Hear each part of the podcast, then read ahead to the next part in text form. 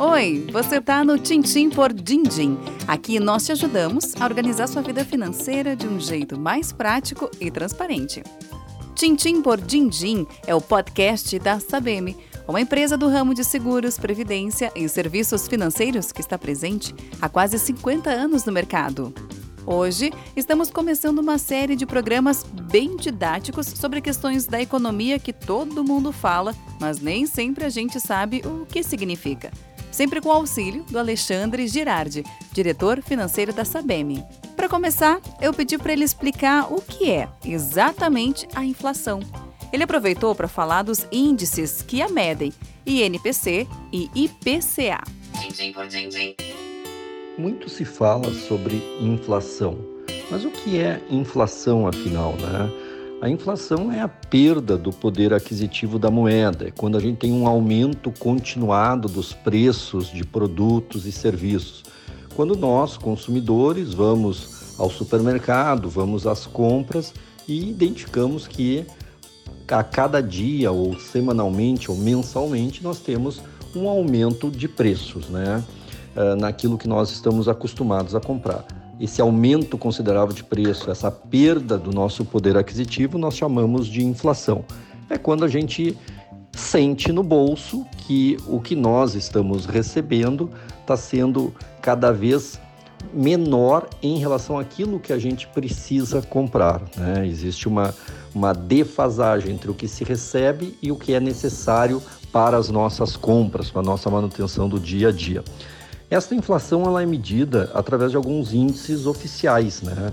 Nós temos o INPC e o IPCA. O INPC é o Índice Nacional de Preço ao Consumidor e o IPCA também é o Índice Nacional de Preço ao Consumidor, porém é o Índice Nacional de Preço ao Consumidor amplo. Existe esse amplo adicional no seu conceito. O que quer dizer isso?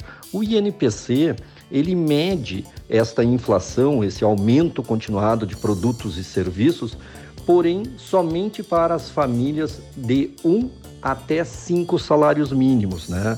Então ele é um indicador que reflete melhor os efeitos da inflação para a população de mais baixa renda.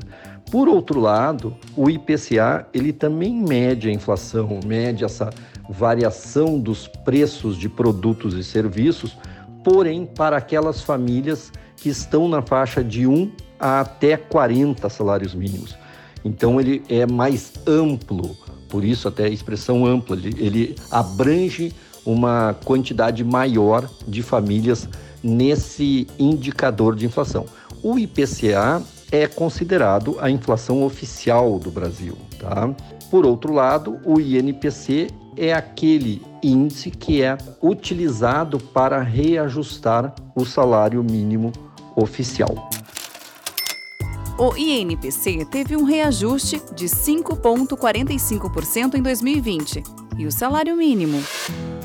O salário mínimo ele já foi uh, reajustado para o ano de 2021 para R$ 1.100 era 1.045, foi para 1.100, ou seja, teve um reajuste de 5,26%, ou seja, um pouco abaixo do índice de reajuste do INPC, que foi 5,45, para que o governo possa dar o reajuste exatamente no, na variação do INPC, será necessário que o salário mínimo seja reajustado no mínimo para 1.102 reais. Né? Então precisa ter esse reajuste de dois reais para que ele represente de fato a variação do INPC no ano passado de 2020.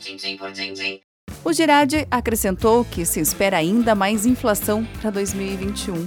O que fazer para ter equilíbrio financeiro diante desse cenário?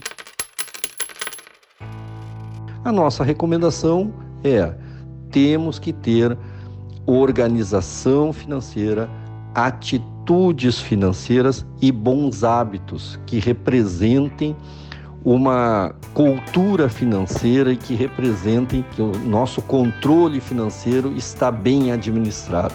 Não podemos gastar mais do que recebemos, não podemos ter despesas supérfluas, não podemos comprar por, por impulso, não podemos comprometer o nosso orçamento com despesas, com custos que não são necessários.